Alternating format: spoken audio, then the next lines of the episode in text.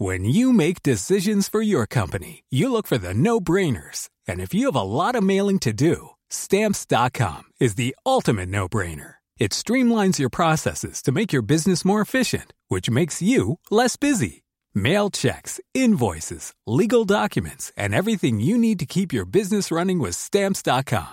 Seamlessly connect with every major marketplace and shopping cart. Schedule package pickups and see your cheapest and fastest shipping options from different carriers. With rates up to 89% off USPS and UPS rates. And with the Stamps.com mobile app, you can take care of mailing and shipping wherever you are. Make the same no-brainer decision as over 1 million other businesses with Stamps.com. Sign up with Code PROGRAM for a four-week trial, plus free postage and a free digital scale. No long-term commitments or contracts. That's Stamps.com.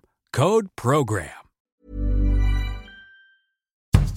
Bonjour et bienvenue dans Podcasting, le podcast quotidien d'actualité du Grand Sud-Ouest. Chaque jour, suivez-nous à la découverte de l'information régionale avec les journalistes et chroniqueurs des médias indépendants qui sont nos partenaires. Je m'appelle Jean Berthelot de Lagleté.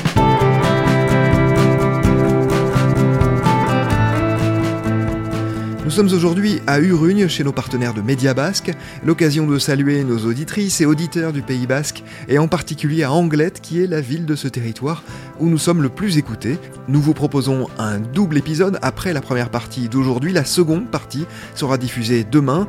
Nous allons évoquer un monument du sport basque, le Biarritz Olympique, un club à la dérive depuis près d'une décennie. Nous nous appuierons notamment sur le dernier article que vous ayez écrit sur le sujet, qui s'appelle La ville de Biarritz revoit son projet pour Aguilera. Bonjour Willy Roux. Bonjour. Willy, vous êtes donc journaliste pour notre partenaire Média Basque et vous traitez notamment du rugby. Nous allons longuement revenir sur l'histoire et en particulier récente du Biarritz Olympique, le BO. Mais en deux mots d'abord, que dit votre dernier article au sujet du stade Aguilera? C'est un article qui précise l'idée de la municipalité de Biarritz euh, de, changer de stratégie sur l'aménagement de, ce plateau d'Aguilera, c'est-à-dire de faire sans le Biarritz olympique, mais euh, uniquement avec euh, la communauté d'agglomération du Pays Basque. le but est de faire des, logements en, compatibilité avec le, plan local d'urbanisme.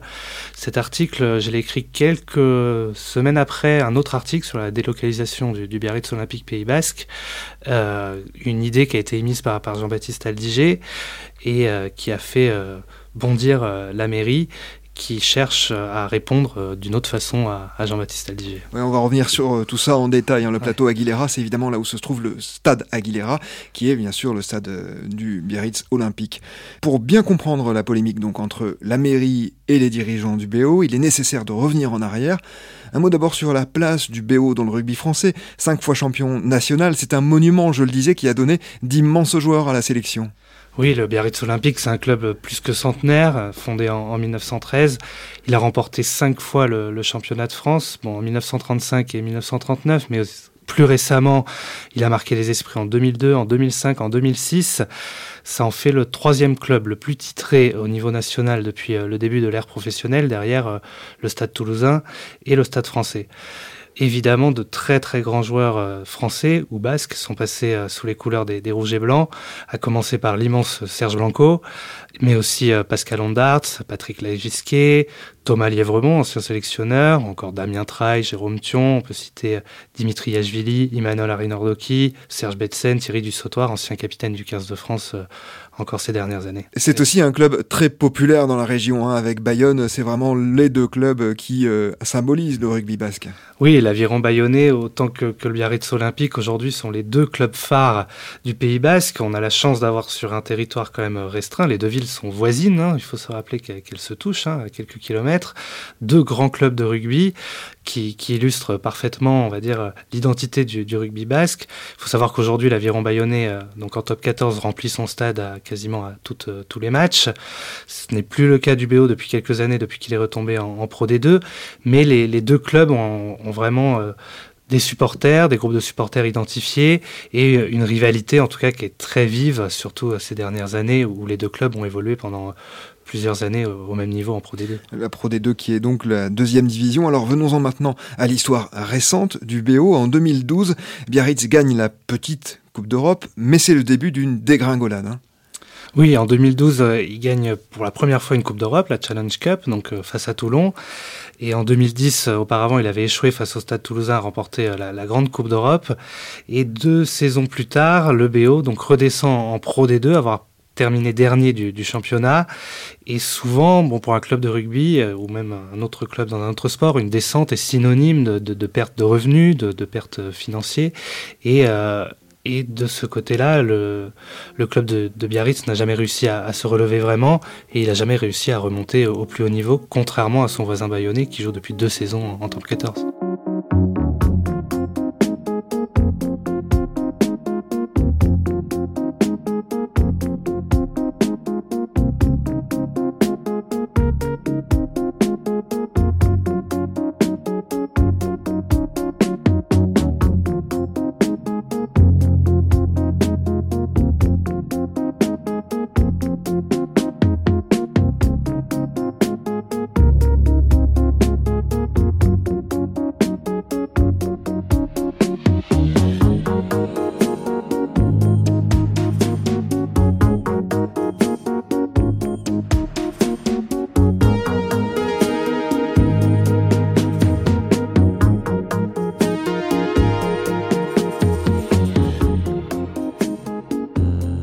En parallèle de la chute sportive, dans la coulisse, l'ambiance est tendue.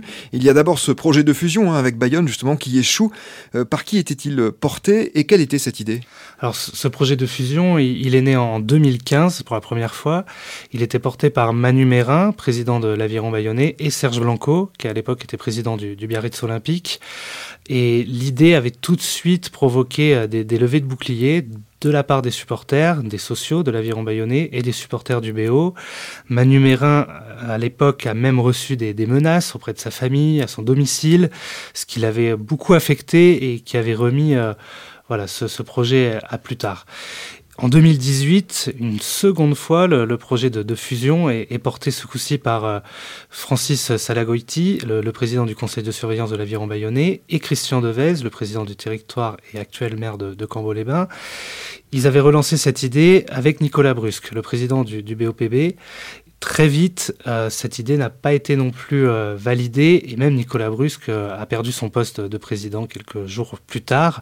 Il a été évincé par les actionnaires majoritaires. À ce moment-là est arrivé donc Benjamin Gufflet comme président du BO et lui a mis tout de suite un terme à l'idée d'une fusion entre les deux clubs.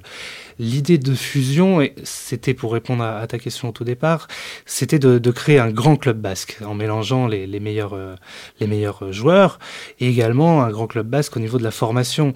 Euh, sachant que les deux clubs VGT en Pro D2, on, voulait créer une, entité qui pouvait jouer au plus haut niveau en se disant, bon voilà, on a un territoire, on, pourrait euh, regrouper les moyens, regrouper les, les moyens financiers également.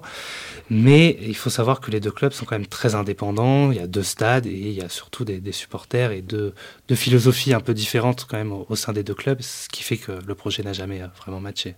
Et un derby mythique.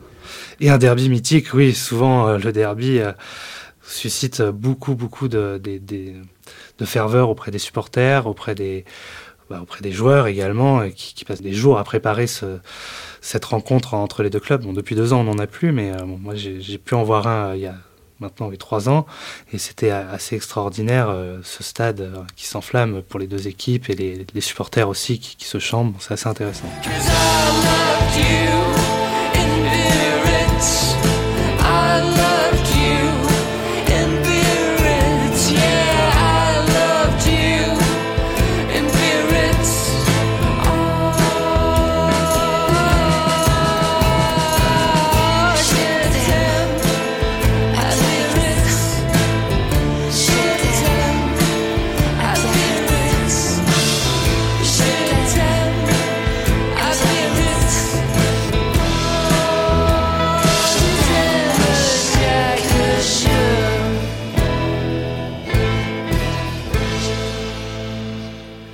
2016, le club est au plus mal et pour des raisons financières, il est au bord de la relégation en Fédérale 1, la quatrième division. Rebelote en 2018, à ce moment-là, on a l'impression que le BO ne parvient pas hein, à se sortir du pétrin. Oui, c'est ça. Le, problème financier euh, commence euh, bah, en 2015. Et euh, à cette époque-là, c'est Serge Kampf qui a mis la main au portefeuille pour sauver le club de la rétrogradation. Et en mai 2018, la situation revient également euh, au sein du, Biarritz Olympique, puisque la, DNCG, la Direction nationale du contrôle de gestion, va rétrograder une nouvelle fois euh, le club en fédéral 1. Il manquait à peu près un million d'euros pour, euh, pour boucher le, budget, malgré les apports du, duo, donc Gufflet-Ledoux, qui à l'époque est à la tête du, club. Et à ce moment-là, la famille Gave, donc père et fils, Charles et Louis-Vincent Gave, dont on va parler un petit peu plus tard, va proposer d'investir dans le club à une condition, c'est de prendre les rênes de ce club. Au départ, les dirigeants ont refusé, la famille Gave s'est retirée et sans solution pour euh, trouver un financement, finalement, la, famille Gave a été rappelée euh, au dernier moment pour renflouer euh, les caisses du Biarritz Olympique qui accuse à peu près tous les ans entre 1 million et 2 millions et demi de, de déficit qu'il faut combler chaque année. Donc c'est compliqué. Oui, justement, un mot sur la famille Gave qui devient, euh, vous l'avez dit, un actionnaire majoritaire du club en 2018. Le fils Louis-Vincent est nommé président du directoire et le père Charles est le financeur, le financeur véritable en tout cas du BO. Il est aussi une figure d'extrême droite adepte de la théorie du grand remplacement. Oui, Charles, Gave est vraiment le, véritable aujourd'hui euh, financeur du, Biarritz Olympique. C'est lui qui a mis, on, a du mal à évaluer, mais près de 10 millions d'euros peut-être dans le club depuis qu'il est arrivé en, 2018 afin qu'il puisse survivre. Et il est connu pour ses, positions, oui, un petit peu d'extrême droite. Il s'est rapproché un temps du, mouvement de Dupont-Aignan, euh, Debout la France. Et récemment, euh, un article de Média Basque d'ailleurs relate son, soutien à Génération Identitaire. Donc il se cache pas d'être plutôt euh, conservateur. Soutien affiché puisqu'il avait pris la parole lors de la manifestation de ce mouvement d'extrême droite euh, à Paris il y a quelques semaines. Hein. C'est exact. Euh, c'est aussi cette année-là, en 2018, que, sous l'impulsion de la famille Gave, Jean-Baptiste Aldiger devient président du BO. Qui est ce trentenaire au parcours pour le moins atypique alors Jean-Baptiste Aldiger, c'est tout d'abord un joueur de rugby. Hein. Il a été euh, troisième ligne, passé par euh, le SU Agen. Il est passé par la section paloise, dans les rangs du Stade Bordelais en Pro D2. Il a une petite carrière de rugbyman, hein. mais c'est surtout un homme d'affaires. Un homme d'affaires euh, qui a été formé notamment au marketing chez les Harley Queens, un club anglais, puis après qui est parti donc à Hong Kong fonder une société qui s'appelle Team One Asia. Et cette société est une agence d'événementiel et de marketing sportif. Et avec cette société, il organise des événements autour du rugby en Asie. Il fait venir par exemple des clubs comme le Racing Métro, le Stade Toulousain, faire des, tournées promotionnelles. C'est également une, agence de voyage. il mélange plusieurs activités au sein de cette entreprise. Euh, il est également investi euh, à Hong Kong dans un club local, le Valais euh, RFC.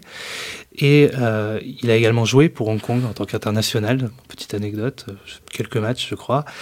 Et c'est là, surtout, à Hong Kong, qu'il va rencontrer la famille Gave, puisque la famille Gave a la plupart de, ses activités, et notamment sa société de conseil financier, hein, dans, et dans l'ancien comptoir britannique. Donc on, a appelé ça le, clan un peu des Hongkongais, quand ils sont arrivés ici au Pays Basque. Et d'ailleurs, euh, le fait bah, qu'ils soient aussi venus d'aussi loin, bon, fait qu'on a souvent reproché à ce duo Gave-Aldiger d'être... Euh, d'être étranger au Pays Basque. Bon, Jean-Baptiste Aliger est du sud-ouest, hein, je crois qu'il est plutôt hollandais, mais...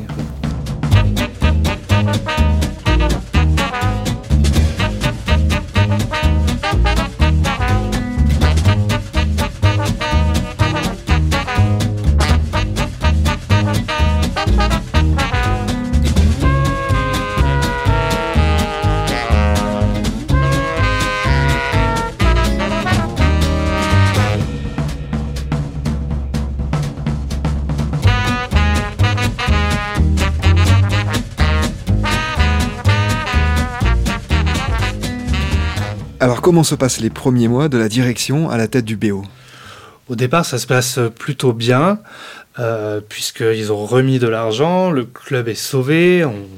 quand des nouveaux actionnaires arrivent, un nouveau président arrive, on, se dit toujours que les nouveaux projets vont suivre, que le, club va, va, va grandir sous une nouvelle impulsion. Euh, il n'y avait pas forcément de, de, réticence, surtout bah, qu'ils l'ont, ils l'ont sauvé. Donc, euh, bon, les supporters étaient plutôt euh, contents, la municipalité également.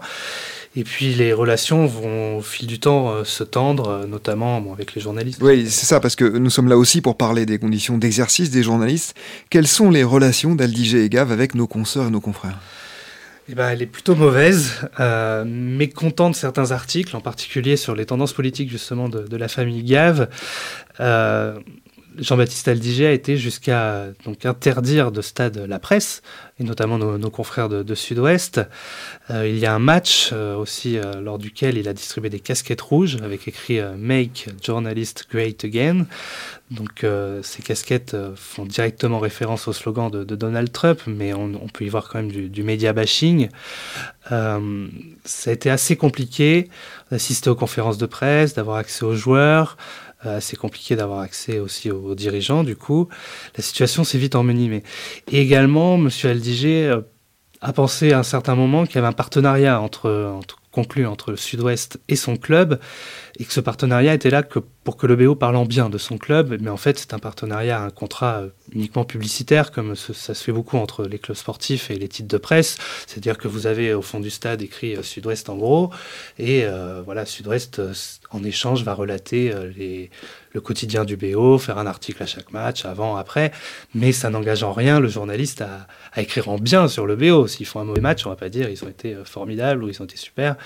Donc là-dessus, il y a, une mésentente. Et d'ailleurs, aujourd'hui, euh, à l'heure actuelle, ça n'a pas été encore tranché, mais au mois de janvier, un procès s'est déroulé lors duquel euh, le quotidien régional, donc Sud-Ouest, accuse Jean-Baptiste Alger de, diffamation dans une fameuse lettre ouverte où il explique, selon lui, qu'est-ce que c'est que ce partenariat, mais il n'a pas très bien compris, je crois. Alors, bien au-delà de la presse, les relations vont être très tendues avec beaucoup d'autres interlocuteurs, de la direction du BO. La situation sportive, mais surtout financière, ne va pas s'arranger, loin de là. Tout cela, nous l'aborderons dans le deuxième épisode consacré au moment difficile que vit le Biarritz Olympique, qui sera diffusé demain. Merci beaucoup, Willy Roux, de nous avoir accueillis dans les locaux de Média Basque. C'est la fin de cet épisode de podcasting. Production Anne-Charlotte Delan, Juliette Chénion, Lisa Feignet, Mathilde Leuil, Marion Ruot et Guillaume Cascara.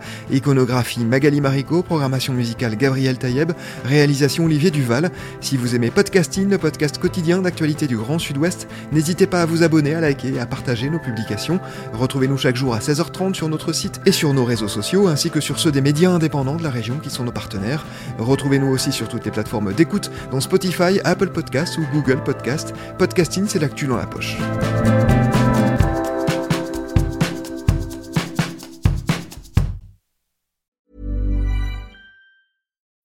When you need mealtime inspiration, it's worth shopping Kroger, where you'll find over 30,000 mouthwatering choices that excite your inner foodie. And no matter what tasty choice you make, you'll enjoy our everyday low prices, plus extra ways to save, like digital coupons worth over $600 each week. You can also save up to $1 off per gallon at the pump with fuel points. More savings and more inspiring flavors make shopping Kroger worth it every time. Kroger, fresh for everyone. Fuel restrictions apply.